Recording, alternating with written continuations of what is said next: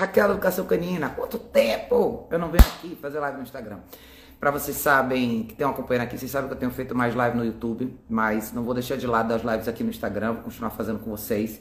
E hoje, a live de hoje é para falar sobre um tema que foi proposto por um de vocês, que é, é se a proibição de armas, no, de posse de armas no Brasil, pode ou potencialmente poderia desencadear a busca para cães de guarda no Brasil e se isso acontecer, qual que que, que a gente pode esperar né, desse cenário, possivelmente? É, para todo mundo que acompanhou nos últimos anos é, essa história toda, esse lado político, né, de ter ou não ter armas, isso gera muita, sempre gerou muita discussão aqui no Instagram, muita gente tem opiniões diferentes, mas até onde essa impossibilidade ou possibilidade poderia trazer à tona a busca maior por, por cães de guarda. Eu vou dar a minha opinião sobre isso, eu, eu não sei se todo mundo concorda comigo, acho que isso é um ponto meio aberto, mas eu acho que o brasileiro por si só nunca teve tanto essa, essa noção real de defesa pessoal. É, pelo menos a geração de agora, né? Não é comum as pessoas de hoje pensarem que elas precisam se defender. Eu acho que o brasileiro, de forma geral, é um povo que não. que conta muito né, com o governo para fazer isso. Agora, a busca pelos cães de guarda, se ela vai aumentar ou não por conta disso, é uma coisa que a gente vai ter que sentar e esperar para ver eu, nu, eu nunca acreditei que o brasileiro foi um povo muito predisposto à busca por cães de guarda. Quem trabalha com, com cães de guarda e proteção, quem tem cães assim, eu treino cães assim, sabe que isso é um mercado muito pequeno. Agora, isso pode potencializar, subir, esse número pode aumentar e pode ficar mais significativo por conta disso? Talvez, mas eu, sendo bem honesta com vocês, eu não acredito nisso. Até porque a geração de hoje no, Brasil não é, como eu falei, não tem essa consciência real. A gente sabe da questão da criminalidade do Brasil, a gente sabe como as coisas funcionam, como é difícil viver, principalmente em centro urbano, como a gente está sujeito a coisas desse tipo o tempo inteiro. Mas eu conheço pouquíssimas pessoas que entendem essa noção de defesa pessoal, que entendem quão importante é você aprender a lidar com a arma e saber se defender e ter uma arma em casa ou andar com a arma. O brasileiro de hoje não tem essa noção, é, na sua maioria não. É, são raras exceções as pessoas que tendem, têm essa cultura, tá? Eu particularmente tenho, é, eu acho importante as pessoas saberem atirar, acho importante as pessoas saberem se defender, saberem manusear armas. Eu tenho a minha aqui, graças a Deus, e eu não acho que o cachorro é, substitui isso, tá? Eu acho que o máximo que um cachorro pode fazer é avisar, causar um impacto diferente, é, fazer com que talvez a pessoa, o criminoso, pense um pouquinho, mas o criminoso vai estar armado. E o cachorro é um ser vivo. Então, não é se o criminoso não tem dificuldade nenhuma ou nenhuma, nenhum impedimento em atirar em você, por que ele teria em atirar no cachorro?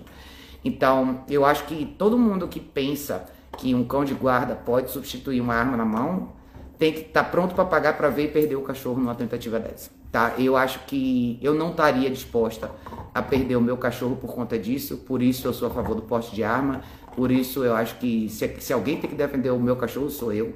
E se alguém vier me ameaçar, ou meu cachorro, a minha arma também serve para isso. Essa sempre foi a minha opinião. Eu já treinei cães grandes, tem uma grande aqui, vocês verem ela aqui, tá? Nenhum desses cães grandes que passaram por mim tem essa função, tá? É, eu acho que não é a ideia dos donos deles, mas não seria minha também. Mesmo que eu venha ter em algum momento um cachorro grande, o máximo que o cachorro grande te dá é uma impressão diferente. Mas na hora do vamos ver, o que conta não é o que o cachorro pode fazer, porque por mais feroz que o cachorro seja, por mais bem treinado para morder que ele seja, a arma sempre vai se sobrepor ao cachorro. Então, um criminoso com arma na mão, não tem problema em te dar um tiro, também não tem problema em dar um tiro no cachorro. Não é só isso, tá? O criminoso não tem problema em fazer mal para o seu cachorro de uma maneira muito mais direta. Então, para todo mundo que pode pensar que um cão de guarda seria uma alternativa para isso, é eu quero que vocês saibam que vocês têm que estar dispostos a perder os cães de vocês, caso vocês queiram colocar eles nessa situação, tá? Eu, eu não tenho essa, essa visão, tá? Para mim, uma das razões pelas quais eu estou aqui, nesse estado que eu estou, é por conta disso. Dessa habilidade da gente ter aqui essa liberdade de defesa pessoal com a grande responsabilidade, tá? Então, sim, eu tenho arma aqui, aqui é um estado que todo mundo tem, todo mundo anda armado normalmente, e é o estado mais pacífico que eu já morei na minha vida inteira tá? Então, para todo mundo que não tem essa noção, venham aqui conhecer, vocês vão ver o que é como um estado que tem, que, que permite, né, que, tá, que tem aqui, que a sociedade tem essa defesa pessoal dentro da própria Constituição Federal, como que as pessoas se comportam. É, a Mandinha falou que era um Doberman de linhagem alemã para ser companhia, não de agora. Pois é, Doberman, gente, são excelentes cachorros, excelentes. Ela é uma cachorra maravilhosa, vou mostrar para vocês aqui. É um cachorro fantástico de viver com, tá? É, para quem quer saber, por exemplo, a diferença entre o Doberman e o pastor alemão, se a gente fosse falar, eu acho que o Doberman é bem mais tranquilo para a dinâmica do dentro de casa. Pode não parecer, as pessoas veem esse cachorro grande, mas ela é super doce, uma cachorra que se você souber o mínimo sobre treinamento, você, você vive com ela muito bem. É muito mais fácil que o Royce, por exemplo, que é um pastor. É, mas todos dois são cães que são absolutamente passíveis de serem treinados para uma dinâmica social e uma dinâmica doméstica super confortável, como qualquer outro cachorro pequeno. E sim, eles têm um impacto diferente quando você anda com eles na rua, absolutamente. Até ela, que é uma cachorra super doce, assim, é, quando eu saio com ela em lugares diferentes, eu vejo né, que as pessoas abrem aquele espaço, deixam você passar. Eu não tenho problema com isso, até gosto dessa impressão. Eu já treinei uma pastora holandesa, Catarina também, outros cães grandes. Você, você tem essa coisa, né? Quando você anda na rua e transita socialmente com um cachorro maior, tem isso. Mas não passa disso, tá, gente? Não passa disso. É, eu acho que se existe uma ameaça real, é, o seu cachorro absolutamente vai pagar com a vida, como histórico de vários cães de guarda é esse, né? Muita gente que trabalha com cães de proteção de verdade, ou a polícia mesmo vai dizer quantos cães morrem por conta disso. Mandia falou você foi esperta, porque o Brasil tem uma tristeza. Eu imagino, eu não tenho realmente acompanhado tanta coisa no Brasil, eu tô com bastante trabalho aqui, tá, a rotina aqui tá bem pesada, mas eu, eu vejo de relance algumas coisas quando eu posso. Muito. Não, essa é a grande diferença do Doberman pro pastor alemão, tá? O pastor alemão é um cachorro bem mais barulhento, porque ele vocaliza muito mais. Doberman é extremamente silencioso, a menos que exista alguma coisa realmente acontecendo. Então, apesar dela ser jovem ainda, ela vai fazer oito meses, é, é, ela sabe, ela ao longo do dia você não vai ouvir nada, ela só vai fazer algum barulho realmente quando alguma coisa existir. O pastor alemão ele tende a vocalizar com mais frequência, coisas pequenas, às vezes não coisas que não são tão relevantes, inquietude, tudo traduz um pouco em, em vocalização. O Doberman já não é assim, tá? Já é um cachorro bem mais silencioso, o Rottweiler também cães bem mais silenciosos. Então, do grupo dos grandões aí, é, eu acho que os Dobermans e os. Pra quem quer silêncio, esses cachorros são bem melhores, tá? Ela fica de boa aqui, sem problema nenhum. Ela é atenta, eu acho que a diferença é. Doberman é um cachorro bem visual, tá?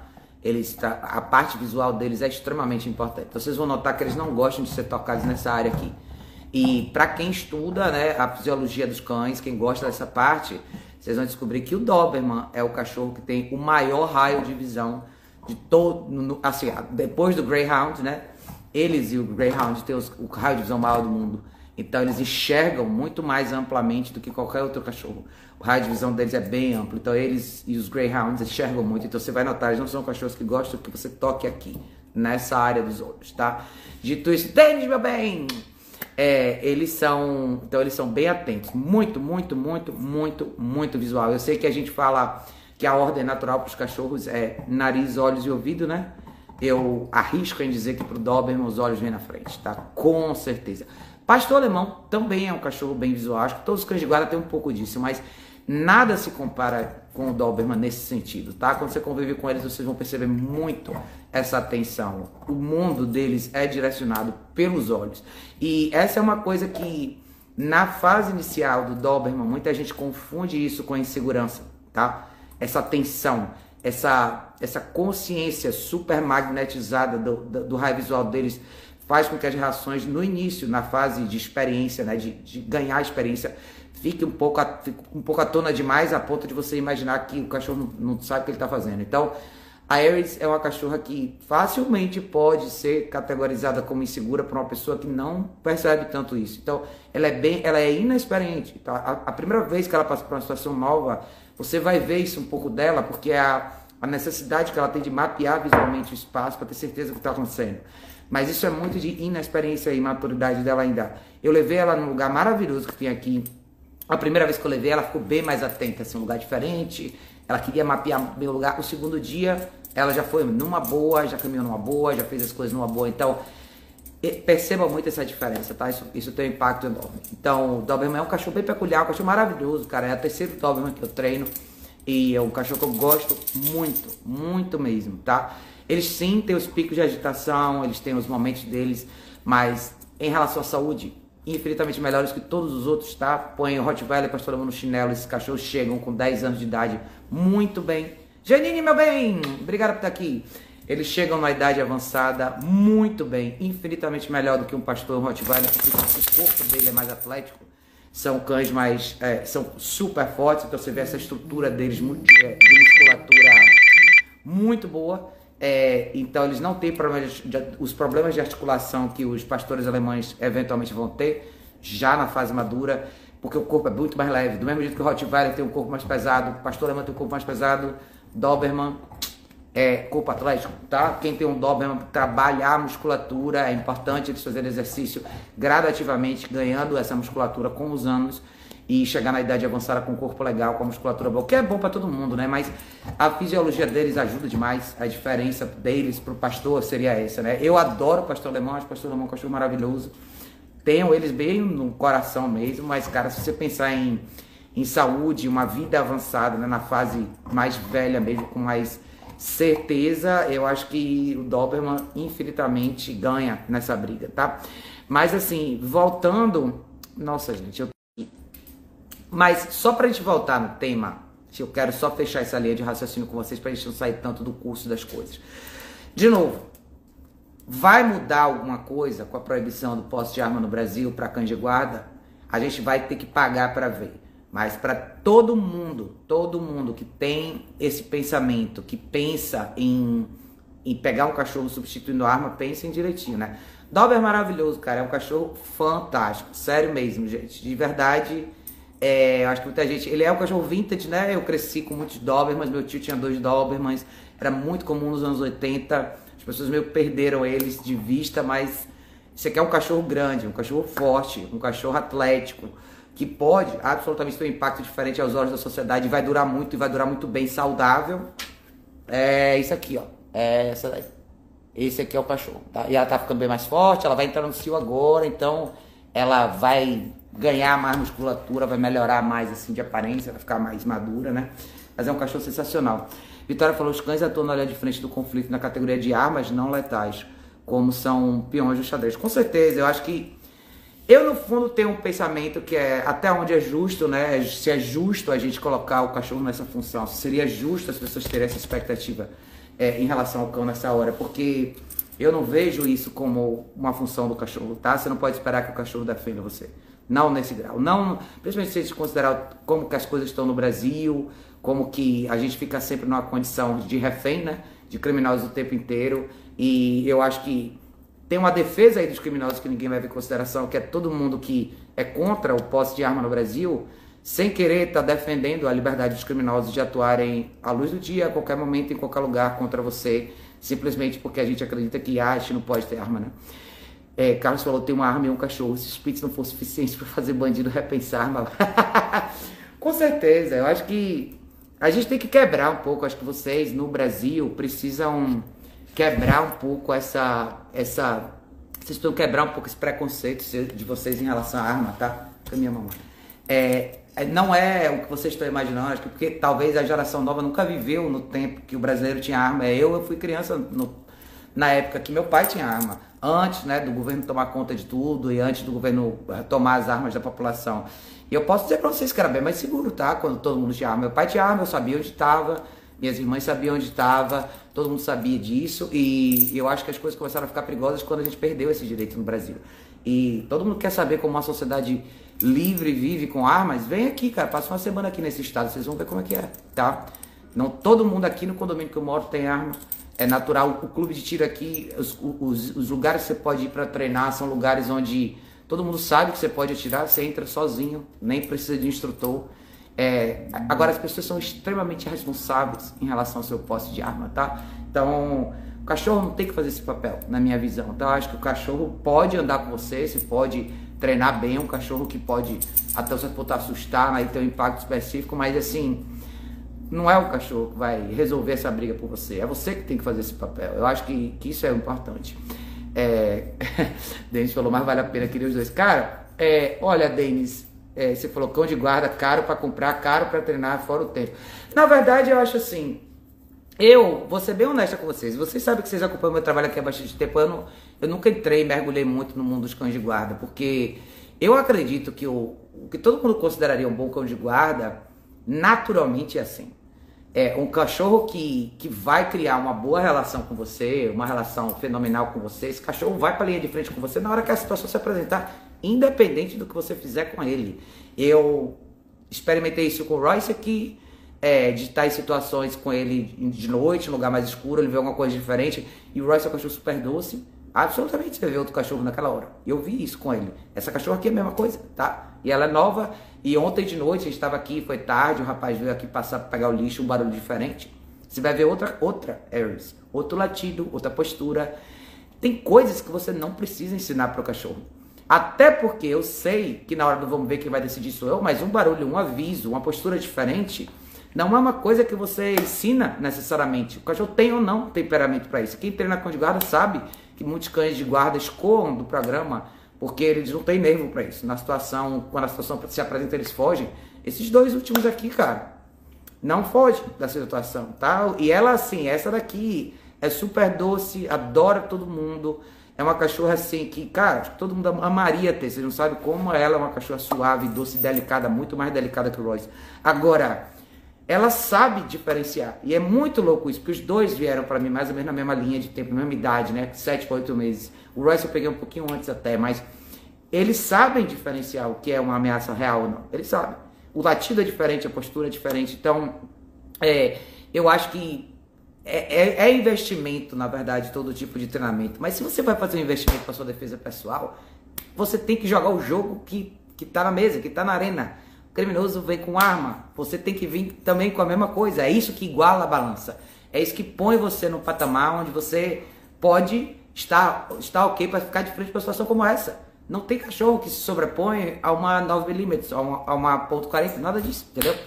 É, Carlos falou, meus cães são mansos, mas eles são capazes de entender quando o perigo se apresenta. Com certeza, qualquer cachorro é assim. Meu Basset Round era assim, que era um cachorro super de boa com todo mundo, um cachorro extremamente forte, é, no sentido de, de, de, de, personalidade, mas foi um cachorro que, em situações específicas, agiu de forma diferente. E eu acho que a gente tem que ter olhos para ver isso. Qualquer cachorro sabe o que é ameaça e o que não é. Eles sabem. Tá? E na maturidade isso fica muito mais, mais nítido.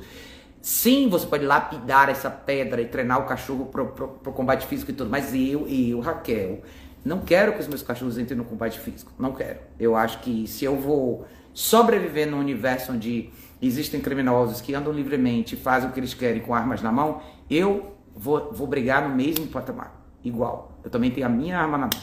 Então, se você vier de igual para igual e todos nós temos 50% de chance de sair, sairmos vivos, eu e o criminoso. Eu penso desse jeito. E o meu cachorro vai ser defendido por mim. Da mesma maneira que a minha casa vai ser defendida por mim. Da mesma maneira que o meu carro, qualquer coisa minha ou a minha vida vai ser defendida por mim. Eu vejo desse jeito.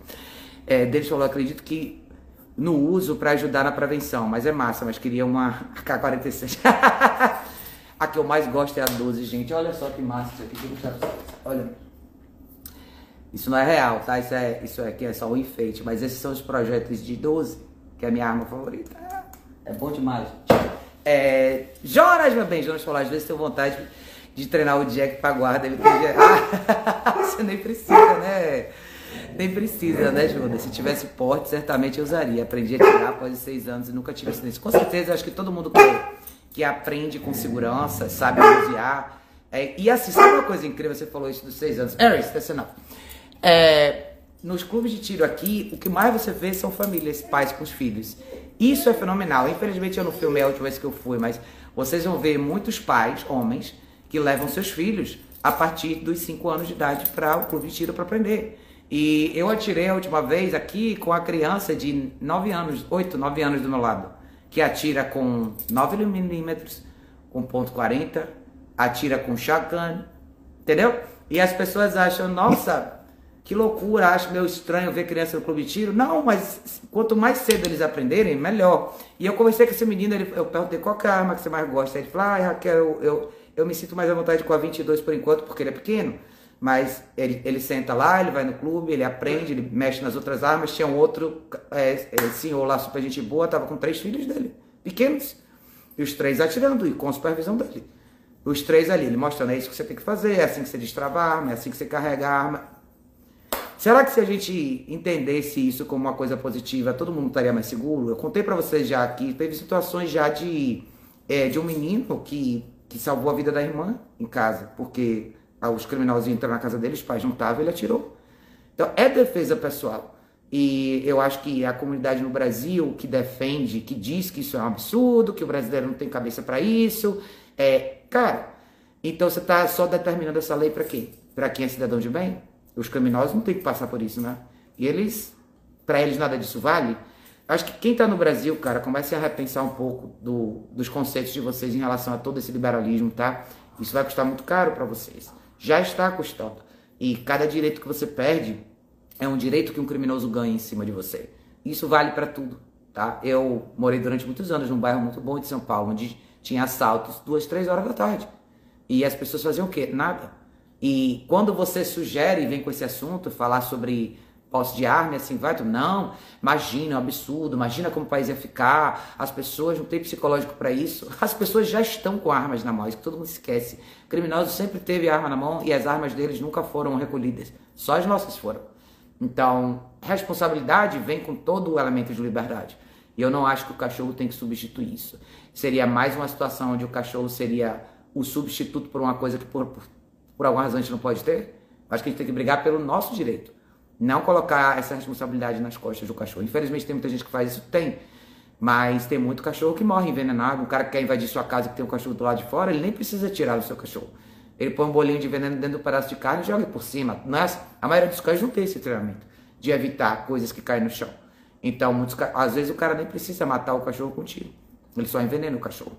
Quantos cachorros são espancados, são esfaqueados, enfim, dentro de possíveis ataques, entendeu? Você quer mesmo viver esse mundo ou você quer trazer para você essa responsabilidade? Mas eu acho que todo mundo tem que ter uma voz um pouquinho mais ativa no Brasil em relação a essa defesa de direito individual. Porque o direito individual da gente ele não é perdido só pelo porte de arma. O porte de arma é só um pedaço disso, tá? Tem um milhão de coisas que a gente perde todos os dias porque por conta da política da boa vizinhança, né? Da gente achar que a gente tem que ser gente boa, a gente tem que ser legal, a gente tem que ser diplomático. Será que é assim? Ou será que aos poucos a gente não está se anulando como indivíduo? Portanto, por muito menos do que isso, tem um milhão de polêmicas na internet em relação a cachorro. Se a gente fosse entrar no cenário geopolítico, quantas outras coisas a gente perde todos os dias em nome da política da boa vizinhança, né? Porque a gente quer ser gente boa. Pense que o lado de lá não é gente boa. As pessoas que estão atropelando seus direitos e, e, cercando e colocando vocês cada vez nesse quadradinho aqui de domínio, não estou pensando em nenhum comportamento diplomático, tá? Falou, não dá para substituir, só acrescentar. Pode ser um lifestyle com função, com certeza. Eu acho que aqui tem muitos treinadores que treinam cães para transitar com pessoas que vão usar arma no seu dia a dia. Não só policiais, tá? Mas, exemplo, gente que caça. Tem temporada de caça aqui nos Estados Unidos. Tem muita, tem áreas específicas e lugares específicos onde, em épocas específicas do ano, as pessoas podem caçar. E a caça é, é determinada em situações diferentes, pra, até para controlar a superpopulação de uma espécie específica num campo específico. Então, essas pessoas caçam com seus cães. E a gente sabe, quem atira sabe que quando você aprende a atirar, você usa protetor de ouvido, mas em campo aberto você não tem isso. Então, o cachorro tem que estar acostumado com barulho de tiro, tem que estar acostumado com movimentação com arma ao redor. E tem vários treinadores aqui que trabalham só com isso que é condicionar o cachorro para acompanhar pessoas em temporada de caça. Então, tudo isso pode viver, pode virar um tipo de treino, um tipo de, de estilo de vida, né? É, basta a gente escolher, mas eu acho que a gente tem que ter sempre a responsabilidade junto, entender que no fim das contas, quando, quando a situação realmente se apresenta, é o cachorro que conta com você, não é você que conta com o cachorro, tá? Mas é isso, gente. Espero que ajude a elucidar um pouquinho a ideia para vocês. Eu quis passar por aqui porque eu tem tempo que eu não faço live aqui no Instagram, né? Mas eu vou voltar a fazer também. Então, não deixe de acompanhar as lives no YouTube, tá, gente? Eu tenho feito toda semana e voltei a fazer a série Pergunta do Dia também por lá. E eu não consigo postar esses vídeos mais longos aqui no Instagram por alguma razão. Vocês sabem que eu não consigo nem compartilhar as minhas próprias lives aqui no Instagram. Então, eu tô concentrando esse conteúdo lá no YouTube. Então, não deixem de acompanhar por lá é um conteúdo legal. Então, quem quiser me mandar pergunta, pode mandar. Eu vou abrir caixinha de novo. E aí eu vou fazer respostas um pouquinho mais complexas lá no YouTube também, tá bom? Tá frio demais, gente. Tá frio demais. Mas eu. É, a série empreendedorismo tá massa, tá massa. Vai ser bem legal também. A Juliana tá de volta aí para fazer essa série com a gente. Então, terça, quarta e quinta, à noite, tem live no YouTube, tá, gente? Então não deixe de participar. Tá muito legal, tá muito massa mesmo. Esses bate-papos estão sendo sensacionais. E a série Pergunta do Dia tá de volta também, inclusive vou postar mais dois vídeos hoje, tá bom? Gente, foi lindo! Um beijo, obrigado a todo mundo que participou aqui de surpresa. E a gente se vê em breve, no próximo vídeo.